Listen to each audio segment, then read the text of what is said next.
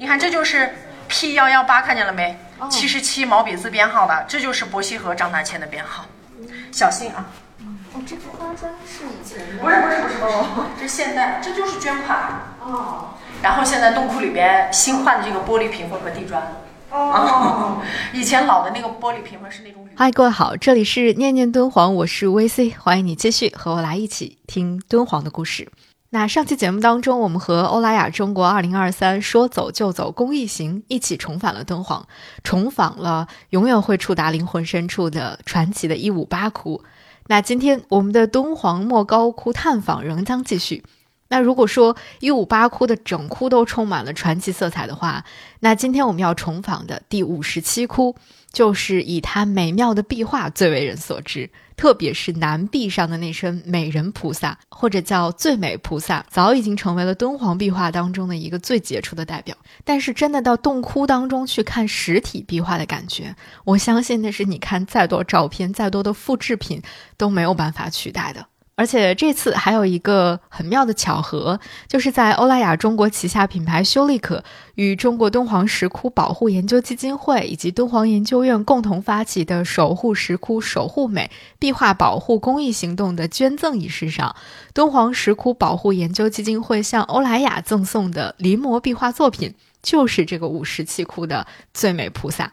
所以你看，守护美、热爱美，其实是我们共同的心愿和使命啊。那接下来，我们就一起推开五十七窟的大门，去见一见菩萨和千佛，去感受一下晕染的美好时光。五十七窟是隋末唐初开凿洞窟，所以你进入这个洞窟之后，你会发现和幺五八那个中堂的颜色完全不一样。墙壁上面画的千佛图，但千佛不能数，不是说画了一千个佛，只是千佛信仰的象征。你只要把洞窟里边画满为止就可以。莫高窟流行的千佛就三种颜色。南北朝、隋朝喜欢红色打底画千佛，唐、五代、宋土黄色打底画千佛，就像旁边这个说法图的这个底色，看见了没？西夏是绿色打底画千佛的。但是呢，这个洞窟因为是隋末唐初，它还传承沿袭了隋朝的艺术，所以是跟我们上一次探访的一五八窟不一样。五十七窟是一个开凿时间更早的洞窟，它开凿于初唐时期，是七世纪大约三十年代左右的一个代表性的洞窟。正是由于它开凿于初唐时期，所以在它之前的隋朝的很多艺术风格持续在这里发生着作用和影响。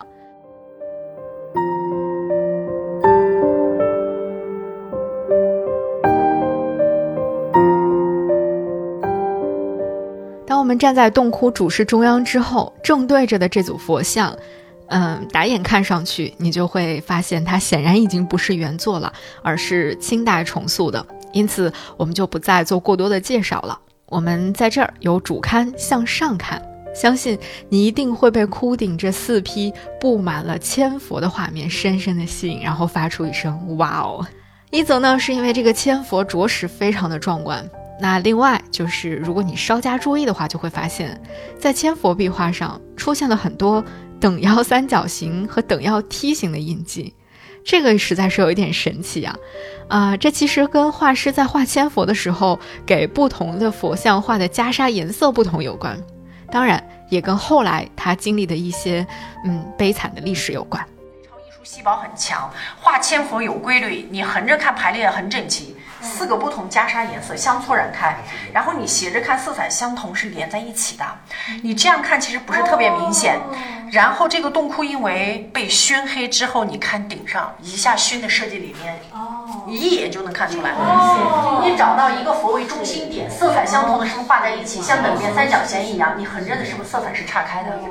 像一一道一道色光，这个熏黑是俄国十月革命，白俄曾经逃到过这边，三百多位白俄的官兵，当地官。官员的愚昧能把洞窟当监狱，本来那些人就四处逃窜，我还没地方去呢。你把我关在洞窟里边，我就干脆选择在洞窟定居生活了下来。灶台做饭，看见了没？这边，这个最黑的这个地方看见没？就是生火做饭，烟火被熏黑，越往上，对，烟往上走，顶熏的就是最严重的。这个洞窟还不是最严重，有洞窟直接整窟熏的油黑锃亮的，什么都看不清楚了。灶台都有保留下来的。这就是历史当中的一些偶然和必然吧。画工的精巧设计和后来那些无法预料的劫难，共同造就了今天我们在五十七窟抬头仰望时候看到的这些奇特的景象。那从千佛，我们再向中间聚焦，就会看到莫高窟非常典型的藻井设计。这里窟顶的藻井画的是一个双龙莲花景心，它四周呢还围绕着非常飘逸的飞天。虽然它的颜色经过烟熏已经有一些发黑了，但是龙和飞天的线条依然能够感受到那种飘逸和洒脱。那除了藻井部分这个飞天之外，在主尊佛佛龛的外沿的上侧，也画出了树身的飞天。飞天在某种程度上，早就已经成为了敦煌莫高窟的象征。而飞天呢，一般认为指的就是佛教当中的诸天，而这个诸天呢，又被分为护法天人和供养天人。那第五十七窟所绘制的其实是供养天人钱达婆和紧那罗。每当佛说法的时候，这些天人就会在天空当中撒花、奏乐、歌舞来供养。那钱达婆和紧那罗其实是来自古印度神话当中的两个人物，只不过在佛教创立之后呢，他们也被吸收进了佛教的所谓天龙八部当中。他们是诸护法当中专管音乐舞蹈的神。在古印度的神话传说当中，钱达婆和紧纳罗是一对夫妻。这两个人的职责呢，原本是不同的。钱达婆主要负责的是舞蹈的部分，而紧纳罗主要负责的是音乐的部分。但是呢，后来随着佛教的发展，尤其是经变化的出现，这两个人他们的职能逐渐的就混为一体了，而且他们的形象也不断的发生演变。在佛教的早期壁画当中，我们会看到供养的飞天呢是有明确的男性飞天和女性飞天之分的。如果你还记得我们在克孜尔石窟当中看到的那些飞天的话，啊，你应该会记得，他们一般会通过衣服和皮肤的颜色来进行区分，还有就是他们头上戴的宝冠。而在我们现在所在的主龛外沿的上面。也可以很明显的区分出男性飞天和女性飞天，女性飞天就是带着非常美丽头饰的飞天，而男性飞天呢，则是一个光头的形象，一眼就能够区分开来了。这种飞天的形象，其实在这之前和之后的洞窟当中都不是非常的常见的。那也是之前我们谈到五十七窟的时候很少提到的一点，因为大家的目光都锁定在了那个最美菩萨身上了嘛，所以很多有趣的小细节就被错过了。那在这里呢，就充分的展现出了，还是要亲眼到现场来看一看，才能够捕捉到更多的小细节和小惊喜。最美的就是这边这个美人菩萨，你看位置的不同。左侧是观世音，右侧是大势至。大势至你看就变色了。然后左侧观音头上有小花佛冠，大势至是宝瓶冠，看见了没？这样的。然后我们看这个观音画的，你这样就可以理解我前面讲到的。南北朝当时在画的时候，他画用的凹凸晕染，人物头、脖子、胸部、腹部、胳膊打圈画，知道了吧？如果我们之前每一次看最美菩萨的时候。嗯，看的都是单人图片，以至于你会以为它是不是单独被画在了某个地方的话，那来到五十七窟的现场，你就会发现它不是一个单独存在的形象，而是在一幅完整的弥勒说法图当中的。而且更有意思的是，它甚至原本不是这幅弥勒说法图的主角，毕竟叫弥勒说法图嘛，那占领 C 位的一定是主尊佛弥勒才对。但是呢，因为这个弥勒的画像被氧化的非常严重，所以让他旁边的这位胁侍菩萨一下子就跳脱出来了。嗯，不得不说，这又是一种历史的意外和巧合吧。当然了，这尊胁侍菩萨能够如此的出挑，最关键的原因还是因为在画师创作它的时候，是倾注了非常多的心血和创造力的。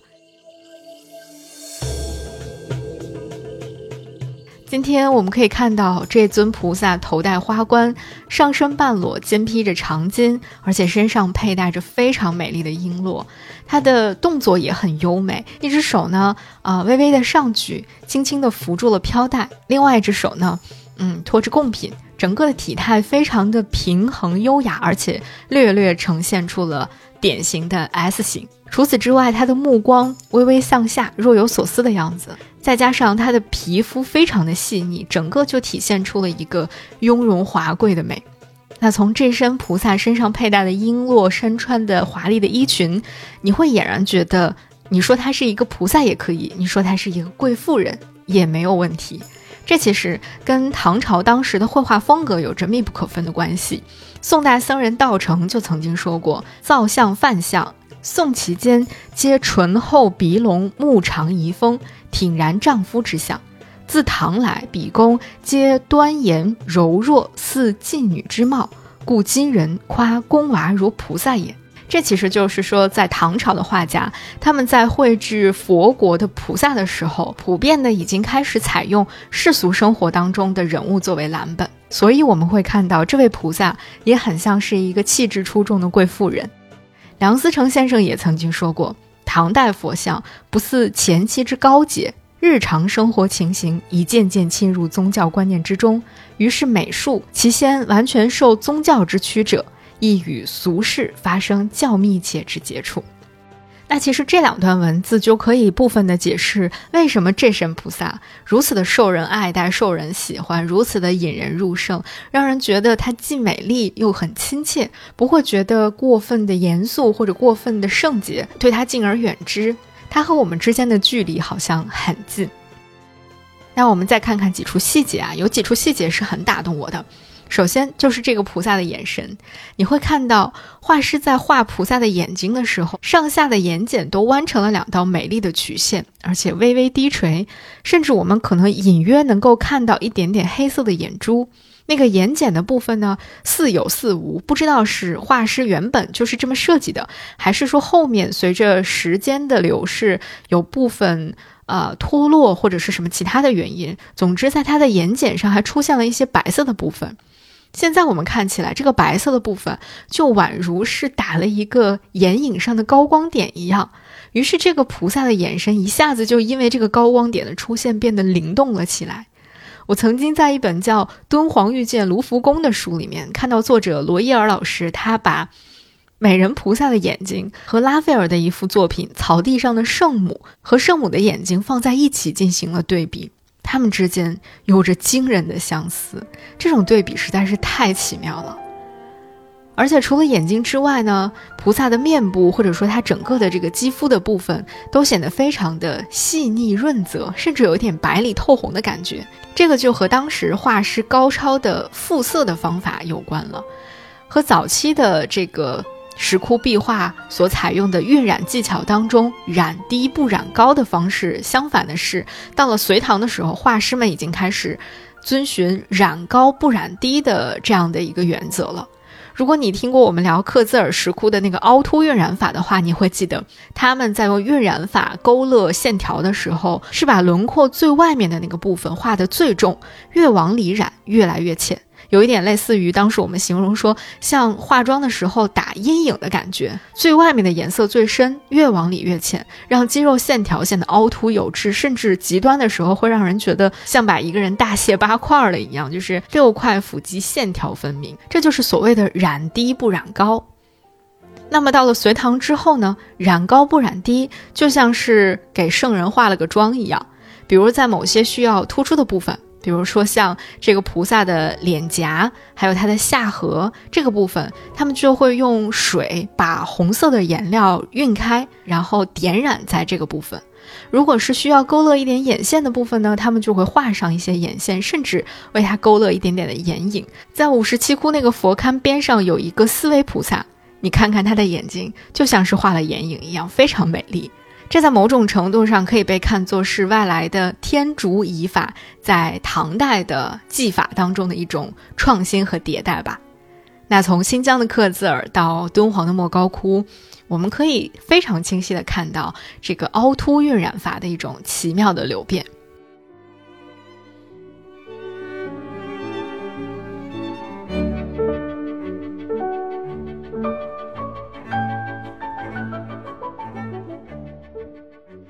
还有一个细节，就是我们在早期的节目当中曾经提到过的，菩萨身上使用了利粉堆金的技术。那这一身胁侍菩萨的头冠和他身上佩戴的璎珞上都是贴了金的，更增加了他的那种雍容华贵的气质。那贴金也是在整个敦煌壁画敷彩技法当中非常重要的一种。贴金其实就是把金箔作为材料，用桃胶作为粘合剂。那贴金的时候呢，他们会先把这个稀释的桃胶水涂在需要贴金的部分，然后呢，再把这些金箔一点一点的压上去。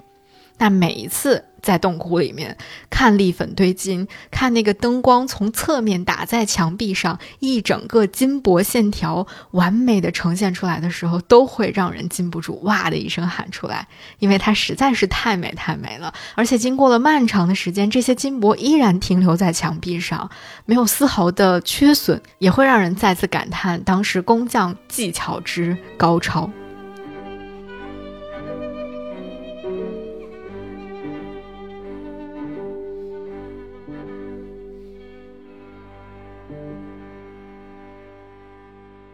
那除了这身最美的菩萨之外，他头顶上面的几尊菩萨，还有他身边的一个弟子也很有意思。但是往往呢，人们因为过度关注这个最美菩萨的美丽，而会忽视掉他们，他们的光芒有一点被最美菩萨给遮蔽了。但其实一定不要错过他们。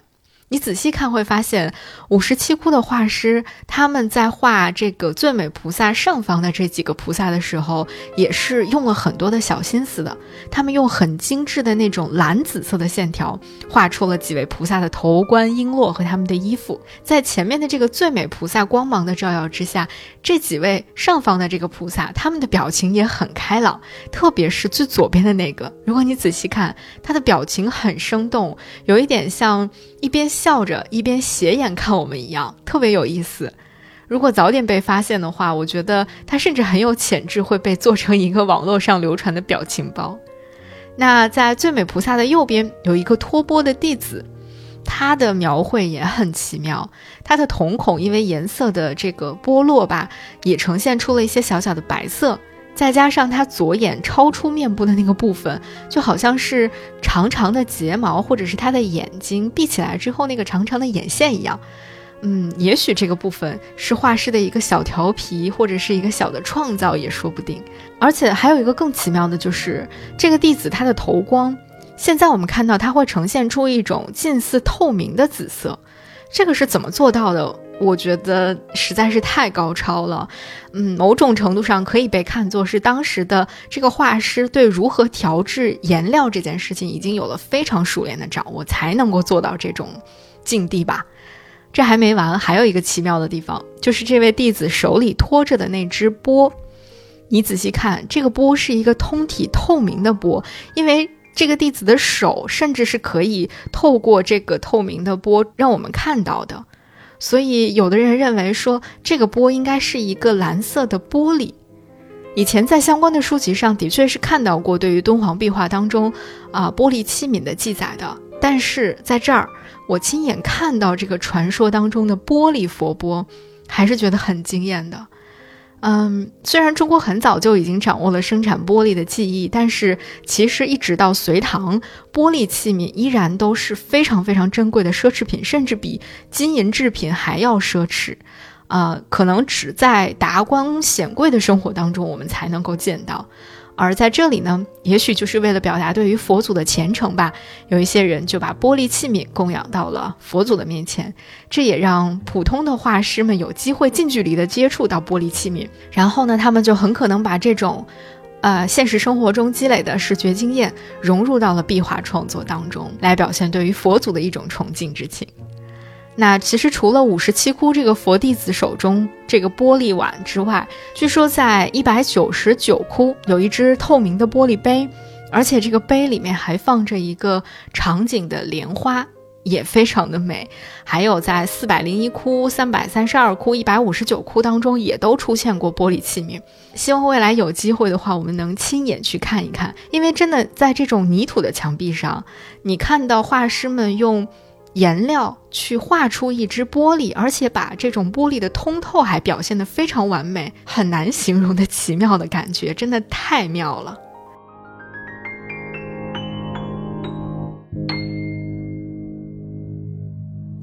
老师，这个这个悬塑也是后来的吗？这个龙，这个龙也是唐朝的原作。哦，对，我看它很不一样。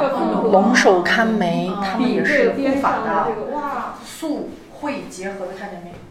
里边是画出来的，这是塑造出来的，素会结合。哦，但是这个后边以前有两个，这边被毁了，只剩这一个了。是木头的吗？里边有木头做支做支撑的，里面有木头芦苇的那个草杆儿。这个重层的这种两层佛龛是隋朝开始出现的标志性的建筑，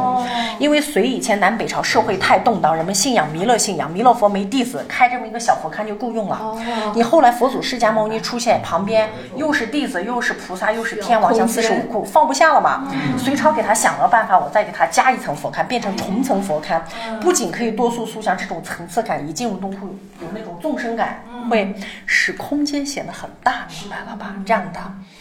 这是隋朝的标志性建筑特征。老师，那这边这个是夜半鱼城和丞相呃，就是的，这是丞相入胎，嗯这个是夜半夜半鱼城的，嗯，一个讲佛祖出生，一个讲佛祖出家的故事嘛。不是他的母亲当时做梦梦见了，就是这个。怎么样？是不是？非常的奇妙？特别是这个壁画和塑像的这种彼此呼应，共同构成一个完美的佛国世界的这种艺术理念，真的特别特别打动我。关于这一点呢，我们之后会在去前往四十五窟探访的时候有更深刻的体会和分享。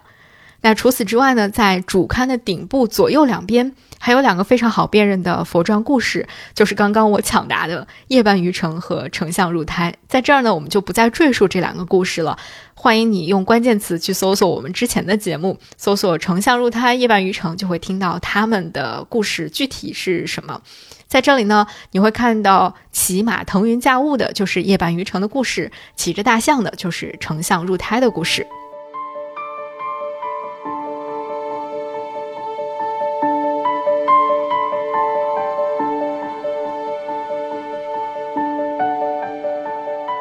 那在整个五十七窟里面，南壁的那个最美菩萨，以及整个窟顶绚烂的千佛，再连同着主龛当中耀眼的赭石色的飞天、思维菩萨以及佛传故事的壁画，让五十七窟这个面积不大的初唐窟显得异常的丰盛。这有点完全超乎我的预期了，但是仔细想想，又在情理之中，因为这就是初唐。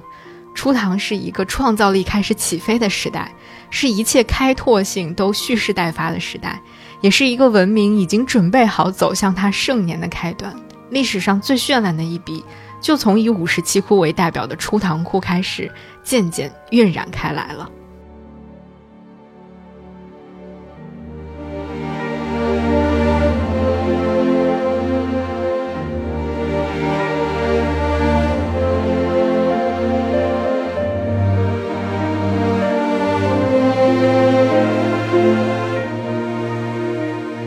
后，感谢欧莱雅中国和旗下的品牌修丽可对本期节目的大力支持，更感谢他们为守护敦煌、守护美所做出的不懈的努力。在下一期节目里，我们将一起重访的是代表了莫高窟佛造像艺术巅峰的盛唐四十五窟。我在四十五窟的门口等着你来。这里是念念敦煌，我是 VC，感谢你的收听，我们四十五窟再见。